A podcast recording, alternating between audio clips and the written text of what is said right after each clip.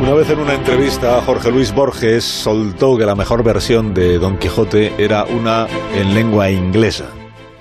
Hoy en Historia de con Javier Cancho, historia de un escándalo.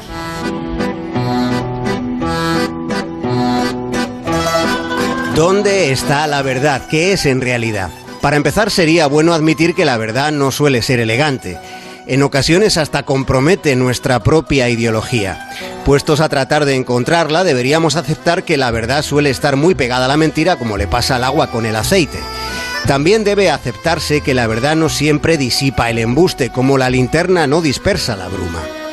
Suele pasar que resulta difícil decir la verdad, aunque termina siendo más complicado ocultarla. Dicho todo lo mencionado hasta ahora, falta algo más por añadir. La verdad acostumbra a ser relativa.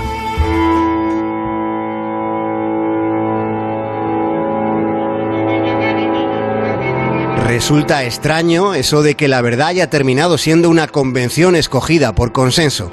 Sin embargo, hay una corriente de pensamiento que insiste que persevera en la existencia de la verdad objetiva.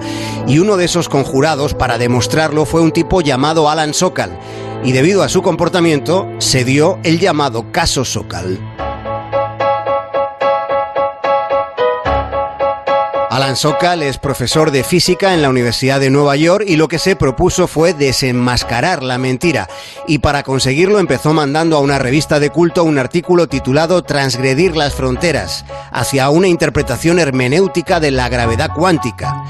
Aquel artículo lo tenía todo, empleaba la terminología estándar de los escritos sobre estudios sociales, había citas, referencias a eruditos, había todo un volquete de llamadas a pie de página. Pero Sokal quiso ir incluso más allá y extractó párrafos copiados de científicos consagrados. Digamos que se hizo un copipasteado masivo y envió aquel artículo sin sentido ninguno con su firma a la prestigiosa revista Social Test, que venía a ser el oráculo de expresión en el ámbito de los estudios sociales en Estados Unidos. Dejó el señuelo en la mismísima puerta de la revista Social Test. Era un artículo revestido de relativismo posmoderno en el que se disimulaba una verdad que iba repleta de mentiras. ¿Y qué fue lo que pasó? ¿Qué piensan ustedes que sucedió? Pues sí, lo han adivinado. El artículo fue publicado. Era palabrería hueca y los editores deglutieron la engañifa sin objeciones. No hubo ninguna.